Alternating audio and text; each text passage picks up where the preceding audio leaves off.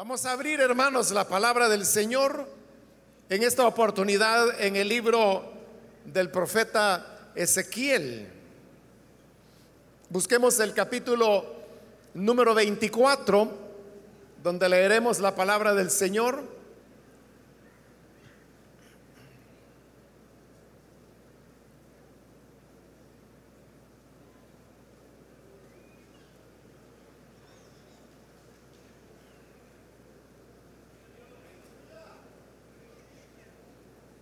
Amén. Dice Ezequiel capítulo 24, versículo 16 en adelante.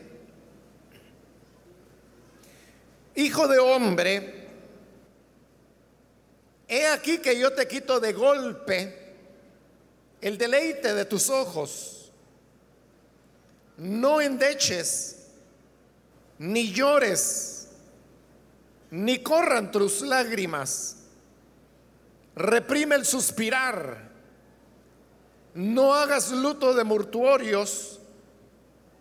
Ata tu turbante sobre ti y pon tus zapatos en tus pies y no te cubras con rebozo, ni comas pan de enlutados.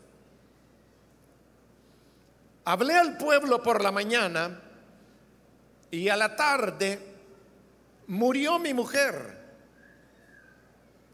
y a la mañana hice como me fue mandado. Hasta ahí dejamos la lectura. Pueden tomar sus asientos, por favor.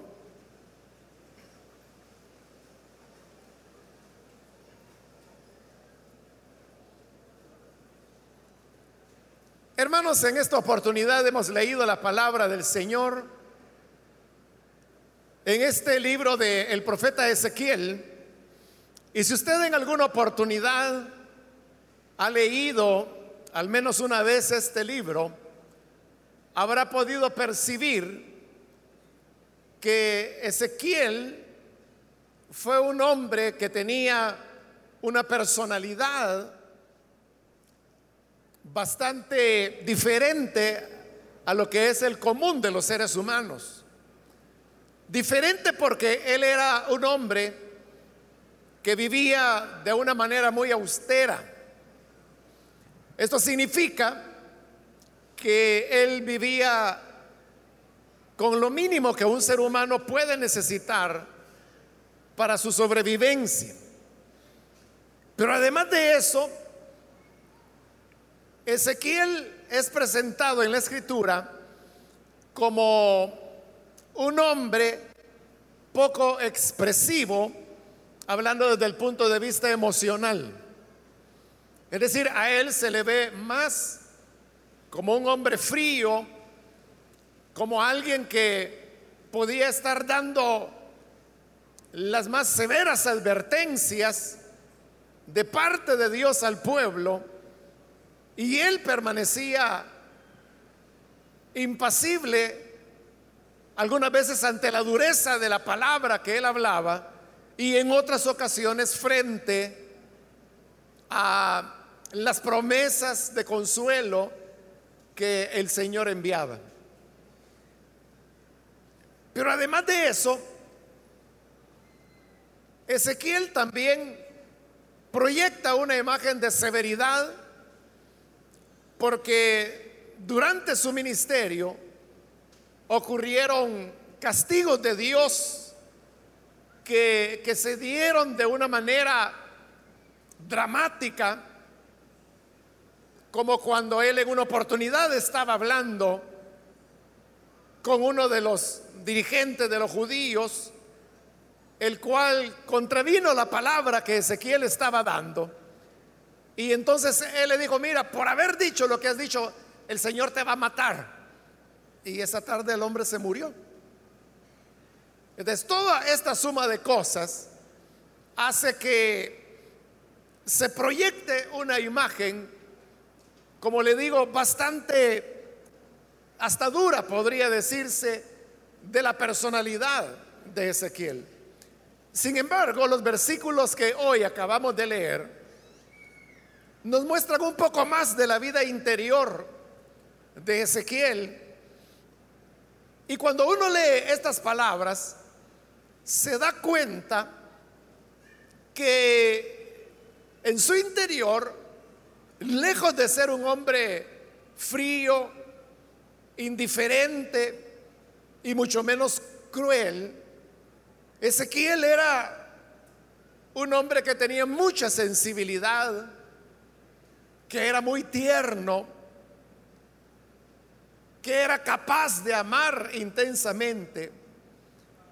Y precisamente estas cualidades de Ezequiel son las que Dios utiliza para colocarlo a él como una señal. En los capítulos anteriores, en los 23 capítulos anteriores que han pasado de este profeta Ezequiel, uno encuentra que él ha venido advirtiendo al pueblo sobre la destrucción que vendría sobre Jerusalén. Ellos ya están en la deportación. Lo que ocurre, hermanos, es que cuando nosotros hablamos de la deportación a Babilonia, como lo decimos así, la deportación a Babilonia, entonces nace en nosotros la idea que la deportación fue un acto, un hecho, un evento único que ocurrió y habiendo ocurrido, pues ya pasó.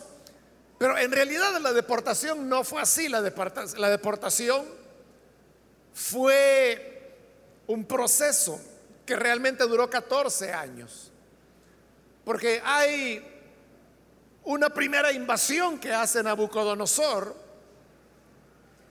donde se lleva parte de la población cautiva. En esa primera parte es donde iba Ezequiel, donde también iba Daniel y los otros tres jóvenes que eran parte de la nobleza y que Nabucodonosor se los lleva cautivos a Babilonia. Aproximadamente siete años después de eso, es que viene una segunda deportación, un segundo grupo de docenas de miles que Nabucodonosor se lleva a Babilonia. Pero otra vez, aproximadamente siete años después de la segunda, viene la tercera deportación y esa sí ya es la definitiva. Porque es cuando Jerusalén es sitiada en primer lugar, luego cae y cuando cae la ciudad, el templo es destruido, los vasos de oro ya habían sido llevados a, Babilonia 14 años antes en la primera deportación. Es decir, que cuando Nabucodonosor deportó a la nobleza, ahí es donde se llevó los tesoros que había en el templo. Pero el templo quedó. Es hasta la tercera oleada de la deportación que el templo es destruido. Ahora, como Ezequiel fue llevado en la primera deportación, entonces su profecía es dada en Babilonia y es dada en los años que siguieron a la primera deportación y la segunda. Los 23 capítulos anteriores son las profecías que él dio después de la primera y después de la segunda deportación. Pero quedaba pendiente la tercera. Por eso, si usted nota en el versículo 1 de este capítulo que hemos leído, Ezequiel da una fecha exacta. Y él dice, así que vino a él la palabra del Señor. Y oiga esto, dice, en el año noveno, en el mes décimo, a los 10 días del mes. Ahora, ¿por qué Ezequiel precisa tan exactamente esa fecha? Año noveno, mes décimo, a los 10 días del mes. O sea, está dando el año, el mes y el día. Cuando estas palabras del Señor llegan a él. O sea, ¿por qué es tan exacto es, hermanos, porque precisamente en esa fecha en el año noveno, en el mes décimo, a los diez días del mes, es cuando inició el sitio de Jerusalén. En otras palabras, esta es la fecha del principio del final. Del principio del final de Jerusalén, del templo, del sacerdocio y el principio del final de aquellos que todavía quedaban en Israel, pero que en este final habrían de ser muertos la mayor parte de ellos y los sobrevivientes llevados cautivos hacia Babilonia. Estando así las condiciones, en ese día exacto es cuando viene la palabra de Dios a Ezequiel. Y la palabra de Dios para Ezequiel era bastante fuerte porque hemos leído que dice en el versículo 16, hijo de hombre, he aquí yo te quito de golpe el deleite de tus ojos. ¿Cuál era el deleite de los ojos de Ezequiel? Más adelante, si alguien pues le, le, le queda duda, en el versículo 18 se nos dice cuál era ese deleite de los ojos de Ezequiel. Adelantémonos al 18, donde dice, hablé al pueblo por la mañana y a la tarde murió mi mujer. ¿De qué era el deleite de los ojos de Ezequiel? Era su esposa. Por eso le digo, este es un versículo que deja ver el aspecto interno real de Ezequiel y no el aparente. Y en la realidad, Ezequiel era un hombre que amaba a su esposa y que además de eso, como el Señor le dice, es el deleite de tus ojos. Eso no solamente significaba que Ezequiel se deleitaba viendo a su esposa. La expresión el deleite de los ojos se refería a aquello que también era muy amado, muy valorado, muy apreciado.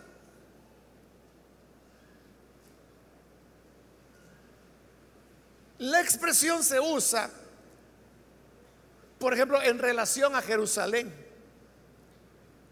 Cuando Dios habla a Israel en varias oportunidades, y en este capítulo 24 también lo hace, cuando habla acerca de Jerusalén a los judíos, les dice que Jerusalén es el deleite de los ojos de ellos.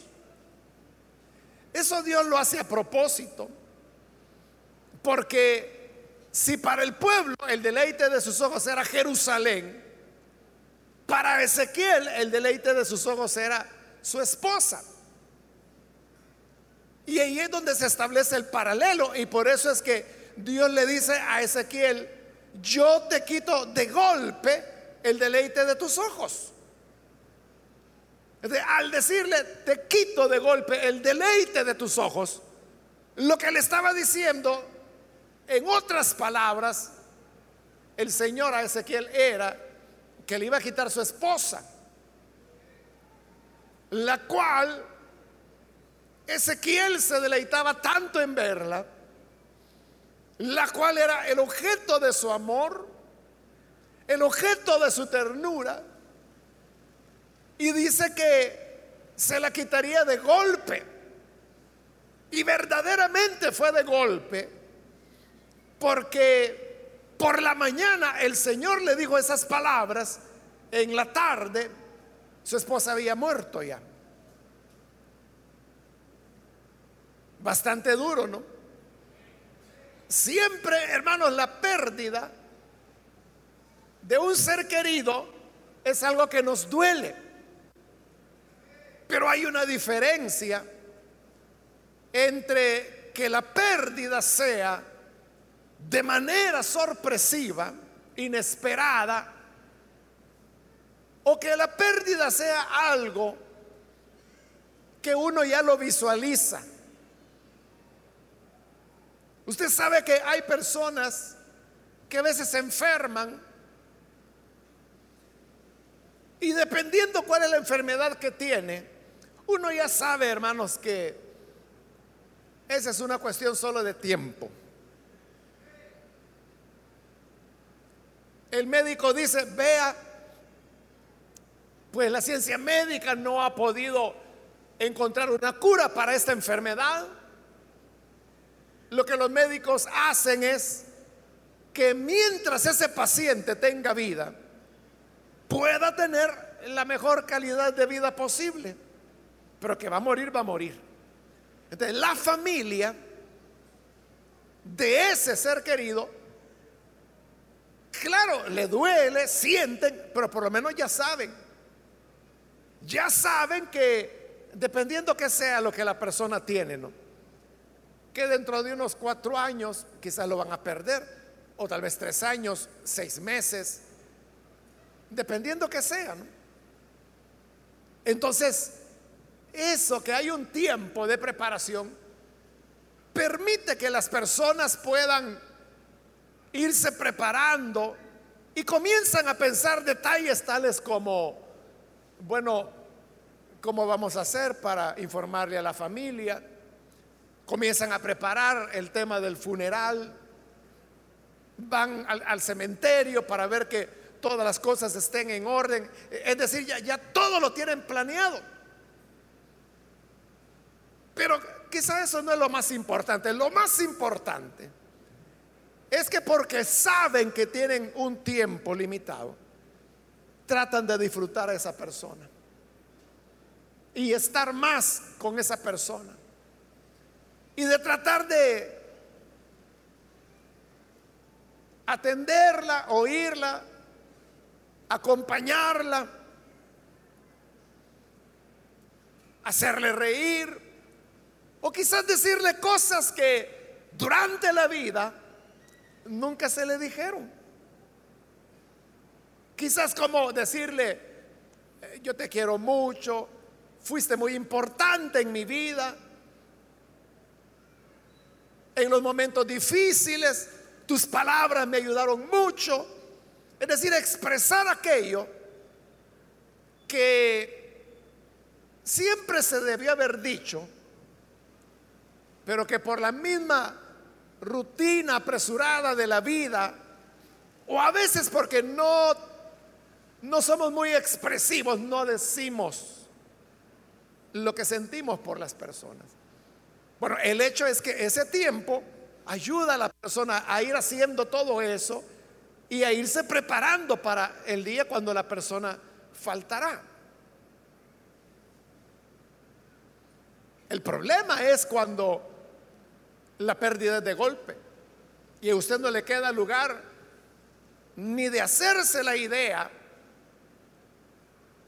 ni de preverla, ni de decir las palabras que hubiera querido decir o acompañar a la persona sabiendo que eran ya sus últimos meses o semanas. O sea, de repente la noticia llega y dice, se murió. Y eso es algo que es tan doloroso que normalmente la persona se niega y dice, no, no es posible. Ha de ser un error. Se han de haber equivocado.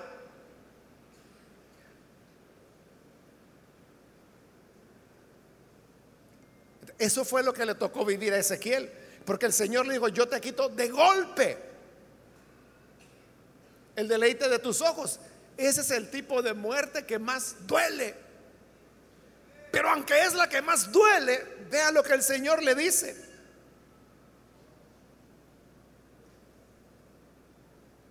No endeches, ni llores, ni corran tus lágrimas. Reprime el suspirar, no hagas luto de mortuorios. Ata tu turbante sobre ti y pon tus zapatos en tus pies y no te cubras con rebozo ni comas pan de enlutados.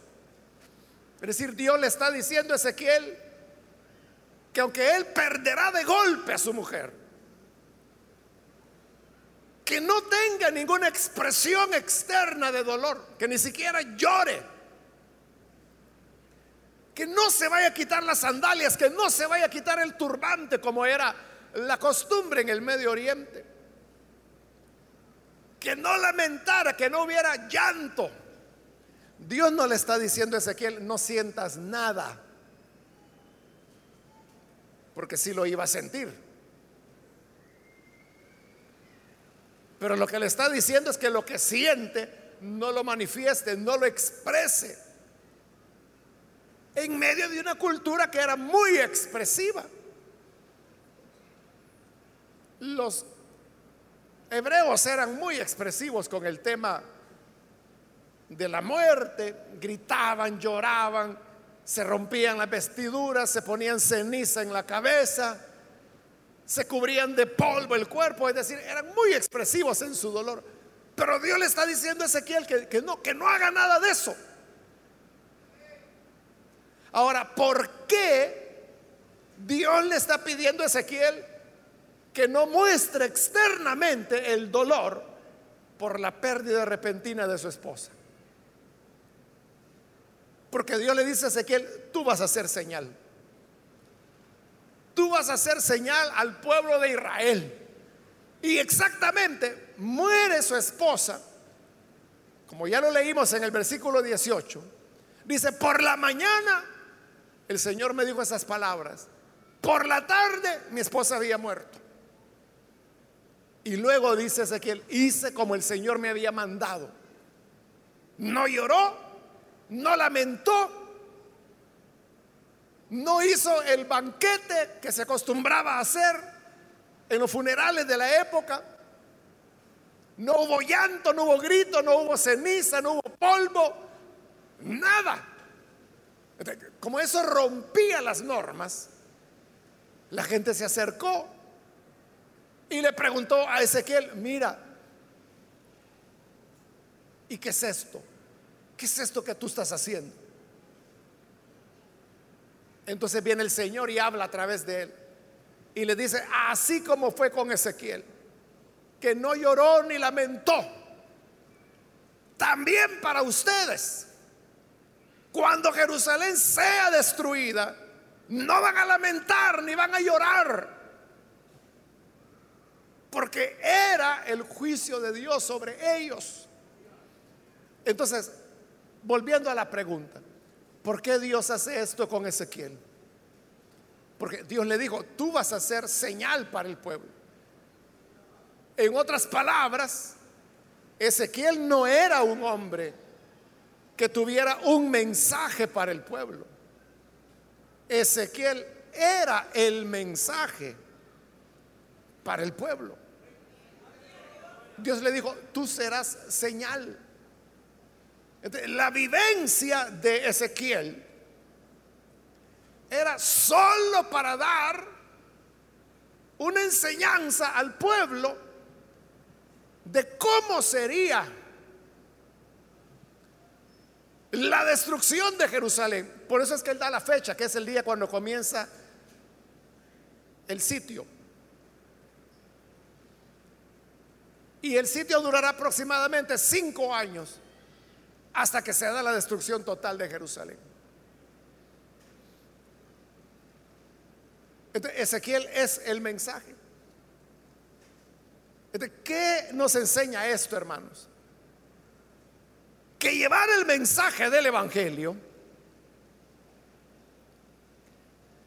es doloroso. Hay un precio que hay que pagar.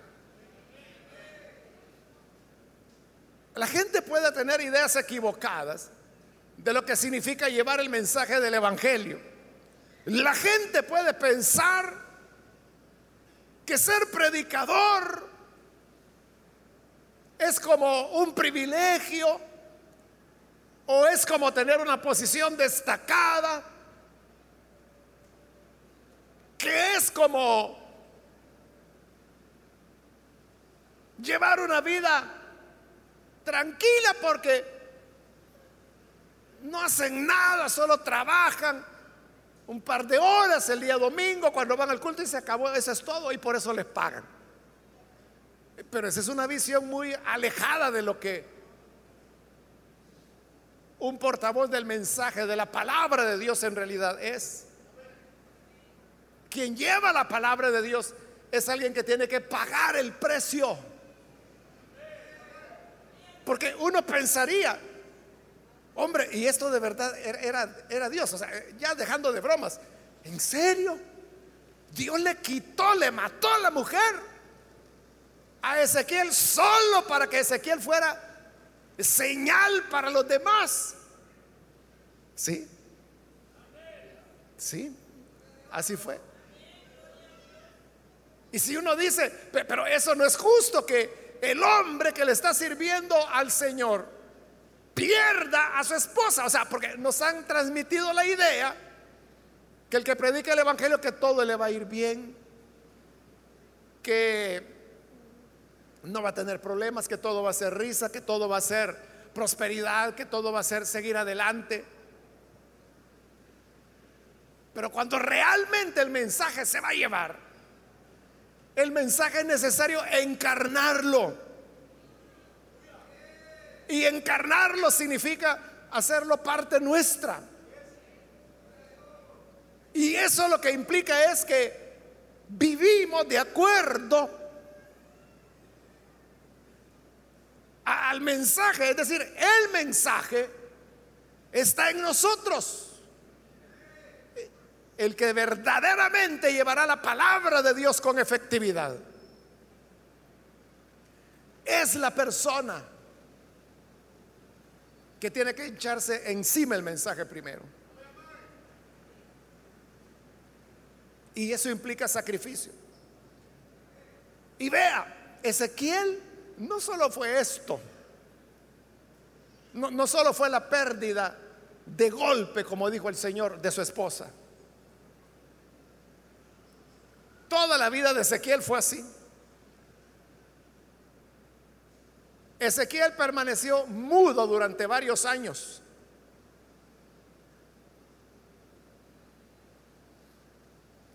Porque era una señal que Dios estaba dando al pueblo a través de él. Porque Dios dijo, mudos se van a quedar cuando vean y oigan de la destrucción de Jerusalén. Por lo tanto, Ezequiel permaneció mudo años. Y es hasta esta fecha cuando comienza el sitio de Jerusalén. Es decir, cuando su profecía se ha cumplido, cuando Dios le devuelve el, habla. Pero, ¿qué le parecería a usted quedarse mudo por varios años? Y solo por enviar un mensaje. Pero no solo eso, Dios también le ordenó a Ezequiel que él al dormir, imagínense, ni dormir a gusto lo dejaba Dios, que tenía que dormir del lado izquierdo durante meses y no podía darse vuelta. Y después se podía dar vuelta, pero otros tantos meses durmiendo del lado derecho. Hasta en la manera como dormía se metió Dios. Pero no solo eso. En otra ocasión, Dios mandó a su profeta, a Ezequiel, a que comiera estiércol. Y le dijo que tenía que ser estiércol humano. Y cuando Dios le dijo, mira, tienes que comer estiércol humano. Ezequiel que había obedecido tanto en ese momento dice, Dios mío, Hoy sí que me la pones difícil porque yo jamás he comido cosa inmunda. Y tú hoy me mandas a que comes estiércol humano. Bueno, le dijo Dios, está bien, te voy a hacer una concesión. No va a ser estiércol humano, pero va a ser estiércol de vaca. Y le tocó comer el estiércol de vaca. ¿Cuántos quieren todavía ser predicadores del Evangelio?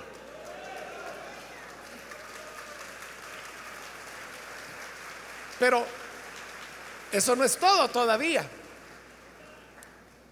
Sino que también Dios le pide, y oiga esto, que ande desnudo por las calles durante meses. Usted lo puede leer en este libro de Ezequiel. Y es bien, este, bien específico Dios. Y le dice, andarás con las nalgas descubiertas, así con estas palabras que lo estoy diciendo. Se lo dijo Dios a Ezequiel. Lea la Biblia.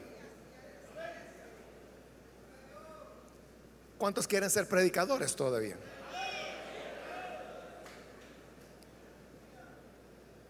Entonces tenían que andar, él tenía que andar desnudo. O sea, ¿y, por qué? O sea, y uno diría, bueno, ¿y eso no es indecente? ¿Y cómo va a ser que un Dios de orden va a querer que uno de sus profetas ande enseñando las nalgas por la calle?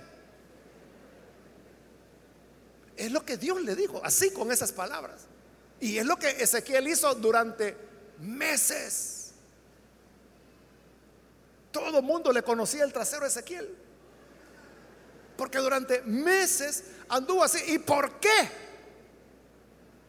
Porque el Señor le dijo, cuando venga la destrucción, serán llevados esclavos y andarán desnudos, así como Ezequiel mi siervo anduvo desnudo todo este tiempo.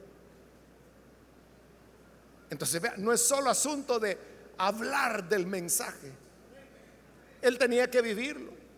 Y para vivirlo, él tenía que andar como la gente iba a andar, para sentir ese dolor y poder dar el mensaje adecuadamente. Pero no solo eso. En otra ocasión Dios le dijo a Ezequiel, mira, vas a empacar poquita ropa poquita. Y vas a salir de tu casa y vas a comenzar a cavar un agujero en la pared y vas a pasar por la pared y vas a salir como escondiéndote de noche. Y la gente vio todo eso. Y dijeron, bueno, ¿y Ezequiel está loco o qué? Habiendo puerta, ¿por qué está abriendo un hoyo en la pared para salir? Todo eso Ezequiel lo hizo. Y era tan solo para que el Señor dijera, así como mi siervo Ezequiel eh, hizo el agujero para pasar por la pared, el rey allá en Jerusalén tendrá que escapar por un agujero de la pared, pero aún así no saldrá con vida. Es decir, todo lo que Ezequiel anunciaba, él lo vivía. A eso es a lo que yo me refiero, hermano, cuando le hablaba de encarnar el mensaje de la palabra. Entonces, entregar la palabra, hermanos, no es algo solamente de conocimiento, no es algo únicamente de cabezas calientes que manejan muy bien la teología. No es, hermanos, solamente dar un discurso para impresionar a la gente, no es solamente ensayar gritos, golpes en el púlpito. El poder del mensaje se encuentra cuando la persona lo encarna. ¿Y cómo lo encarna? Por medio del dolor. Lo mismo le ocurrió a Oseas. Oseas se casa y su mujer le es infiel. Y Dios le dice, perdónala. Y la perdonó. Y le vuelve a ser infiel. Y le dice Dios, perdónala. Y la perdona y le vuelve a ser infiel y Dios le dice, perdónala. Y la vuelve a perdonar y le vuelve a ser infiel e infiel e infiel e infiel e infiel. Y hay un momento en que se va con el amante. Y le va mal con el amante y regresa y Dios le dice, perdónala. Y Oseas la perdona y la recibe. Pero a los pocos días se va con otro amante y vuelve a regresar. Y Dios le dice a Oseas, perdónala. Y la vuelve a perdonar y se queda con ella. Pero se vuelve a ir con otro amante y anda en una vida de andar con hombre, con hombre, con hombre, con hombre, con hombre. Y ella va perdiendo su encanto físico. De manera que hay un momento en que se convierte en prostituta y comienza a prostituirse. Y durante años pasa en la prostitución y ahí termina de marchitarse su edad va aumentando, se va poniendo vieja, hasta que hay un momento en que era una prostituta sin ningún atractivo, demacrada, vieja. Entonces, como ya no rendía nada, alguien dijo, vendámosla como esclavo. ¿Y quién va a querer comprar un bagazo de mujer? Bueno, pongámosla en oferta. Y pusieron el precio más bajo que se podía pagar por una esclava. Y la ponen a la venta y dicen, aquí está esta mujer. Un poco jugadita, pero está barata. Nadie la quería comprar. Entonces viene Dios y le habla a Oseas y le dice, mira, reúne dinero y ve a comprar a tu mujer. Ve allá al mercado de esclavos, allá la están vendiendo. Está barata, así que no tienes que llevar mucho. O sea, vuelve a obedecer, toma el dinero, llega, compra a la mujer. Y le dice, ahora ya no solo eres mi esposa, ahora eres mi esclava también. De manera que hoy ya no vas a fornicar con nadie más. Y vas a estar conmigo y vas a ser fiel a mí. Y se la lleva a casa. Yo pregunto a los hombres que están acá, ¿usted hubiera ido a recoger el bagazo en que la mujer de Osea se había convertido? Y es más, pagar por ella, ¿no? ¿Lo haría usted? ¿Por qué Dios quería que Oseas hiciera eso? Porque Dios le dice, así es Israel. Israel conmigo ha sido infiel. Les he perdonado una y otra vez, pero fueron infieles. Y luego se entregaron a la prostitución. Pero aunque ahora ya no valen nada y están diezmados y están arruinados y están hechos una piltrafa de nación, pero yo los vuelvo a comprar para que sean fieles a mí y para que me sirvan.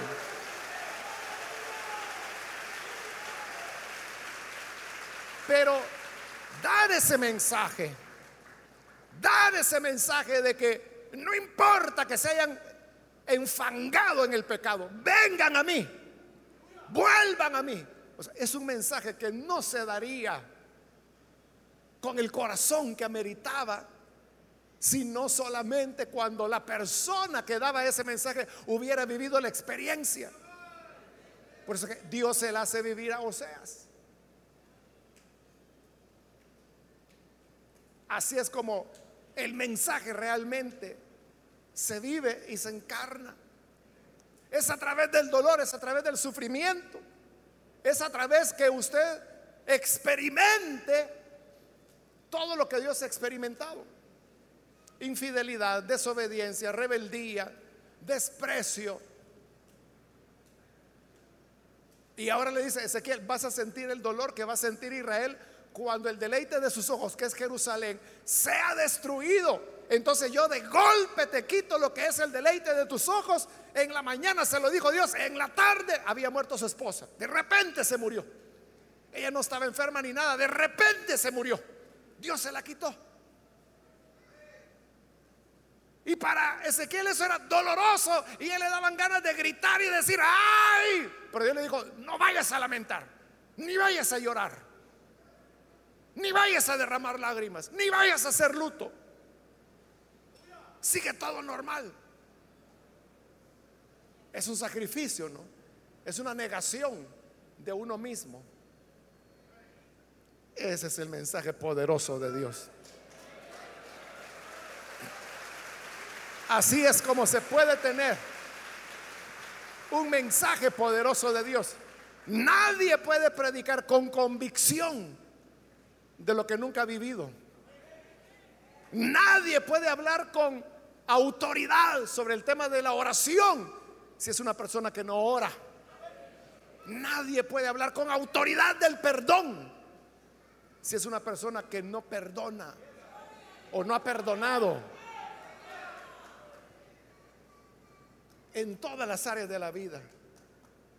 Si se quiere ser un predicador usado por Dios, Ahora, si lo que se quiere ser es un artista, un actor de púlpito, esa es otra cosa. Ahí mejor vaya al centro de artes escénicas que le enseñen cómo hacer show. Ese es otro asunto. Pero ah, si estamos hablando del poder de Dios y que el Espíritu Santo va a constreñir a través de las palabras que usted habla, es solo por la vivencia del dolor, del sufrimiento, de lo que representa rebelión, infidelidad, insultos, el hecho de tener que perdonar, el hecho de vivir vergüenza. ¿Usted qué cree que a Ezequiel no le dio vergüenza andar desnudo durante meses? Claro que le dio mucha vergüenza, pero él, al sentir la vergüenza, estaba sintiendo lo que Israel iba a sentir cuando a ellos les tocara ir, ir deportados desnudos, enseñando las nalgas también, con ese sentimiento. Es que él ahora tenía autoridad, sabía de qué estaba hablando. Y por eso les advertía, arrepiéntanse. De otra manera el Señor enviará su juicio y serán capturados y los van a atar con cadenas y tendrán que ir desnudos. Y ustedes no saben lo doloroso y vergonzoso que es andar desnudos públicamente. Pero era porque Él lo había vivido. Entonces Dios nos hace vivir primero al predicador lo que luego tendrá que enseñar. Para que lo haga como debe ser hecho, con todo el corazón.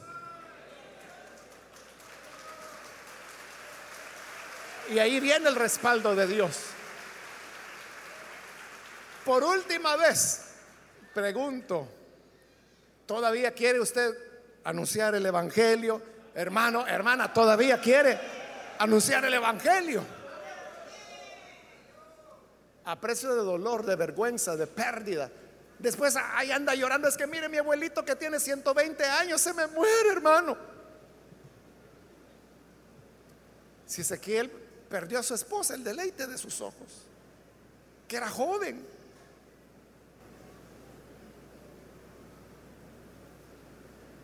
después no vaya a andar llorando. Si usted dice, sí, yo quiero servirle a Él, hoy ya sabe que es ir a la cruz. Ya sabe que servirle a Dios es irse a sentar a la silla eléctrica. Si está dispuesto, adelante. Y si no, hágase el disimulado y por ahí salga silbando y vea qué hace. Porque no es fácil. Vamos a orar, vamos a cerrar nuestros ojos. Y vamos a inclinar nuestro rostro. Y teniendo nuestros ojos cerrados, yo quiero ahora hacer la invitación para aquellas personas que todavía no han recibido al Señor Jesús como su Salvador. Mas si este es su caso, yo quiero invitarle para que hoy usted no vaya a perder la oportunidad de recibir al Hijo de Dios. Si hay algún amigo o amiga que hoy necesita venir para creer en el buen Salvador, póngase en pie ahí en el lugar donde usted se encuentra. Hoy es el momento para que lo pueda hacer. Cualquier amigo o amiga que necesita creer en el Hijo de Dios, póngase en pie y vamos a orar por usted. ¿Hay alguna persona que lo hace? ¿Algún amigo, amiga que necesita venir? Hoy es su oportunidad. Puede ponerse en pie para que oremos. Muy bien, aquí hay un hombre que pasa, Dios lo bendiga, bienvenido. Alguien más que necesita venir. Puede ponerse en pie y vamos a orar por usted. ¿Alguna otra persona? Hoy es el día indicado. Muy bien, aquí adelante. Hay otro joven, bienvenido. Alguien más que necesita venir, póngase en pie. Acérquese, vamos a orar por usted. Hoy es el momento oportuno. ¿Hay alguna persona, alguien más? Venga. Muy bien, aquí hay otro hombre que pasa, Dios lo bendiga. Bienvenido. Acá hay un niño que pasa, bienvenido también. Alguien más que necesita pasar. Puede ponerse en pie para que oremos por usted. Muy bien, allá atrás hay otro jovencito, bienvenido también. Otra persona que necesita pasar puede ponerse en pie. Venga. Hoy es cuando la gracia del Señor le está invitando a venir. ¿Hay alguna otra persona? Acérquese. Hoy es su oportunidad. quiero ganar tiempo e invitar si hay también hermanos que se han alejado del Señor, pero necesitan reconciliarse. Puede ponerse en pie también. Acá hay una persona que viene. Dios la bendiga, bienvenida. ¿Alguien más? Si usted se encuentra en la parte de arriba, con toda confianza puede ponerse en pie también. Queremos orar por usted. Muy bien, aquí hay otra persona, Dios la bendiga, bienvenida. Aquí hay otra jovencita, bienvenida. De este lado hay otra hermana, Dios la bendiga, bienvenida también. Alguien más que necesita pasar, acérquese. Solo le pido que lo haga rápidamente, pues tengo ya poco tiempo. Muy bien, aquí hay otra persona, bienvenida, Dios la bendiga. ¿Alguien más? Estas ya son las últimas invitaciones que estoy haciendo. Si hay alguien más que necesita pasar, póngase en pie y aproveche la oportunidad. Hoy es el momento. El momento de vida, el momento de salvación, el momento de reconciliación. ¿Hay alguna otra persona? Muy bien, aquí hay alguien más. Dios la bendiga, bienvenida. Voy a terminar ahora. Termino la invitación No hay nadie más. A usted que nos ve por televisión le invito para que se una con las personas que están aquí al frente y reciba también al Señor Jesús. Hágalo con nosotros en esta oración. Padre, gracias te damos por cada persona que está aquí al frente. Te pedimos también por aquellos que a través de televisión, de radio, a través de las redes sociales están abriendo sus corazones para creer a tu palabra. Señor, les pongo en tus manos para que tú les cambies y les transformes. ¿Cuántos siervos tuyos han tenido que pagar el precio? Han tenido que sobrellevar dolores inauditos, dolores interminables para poder expresar el rechazo, la rebeldía, la infidelidad que tú experimentas, Señor, de tu pueblo y de los que dicen temerte. Da una respuesta y una salida a cada una de las personas que están aquí al frente, a través de televisión, de radio, a través de las redes. Gracias te damos, Padre, por tu bondad y porque siempre nos acoges a misericordia. Ayúdanos a tu pueblo para poder vivir sirviéndote, amándote y haciendo lo mejor para tu obra. Por Jesucristo nuestro Señor lo pedimos. Amén. Y amén.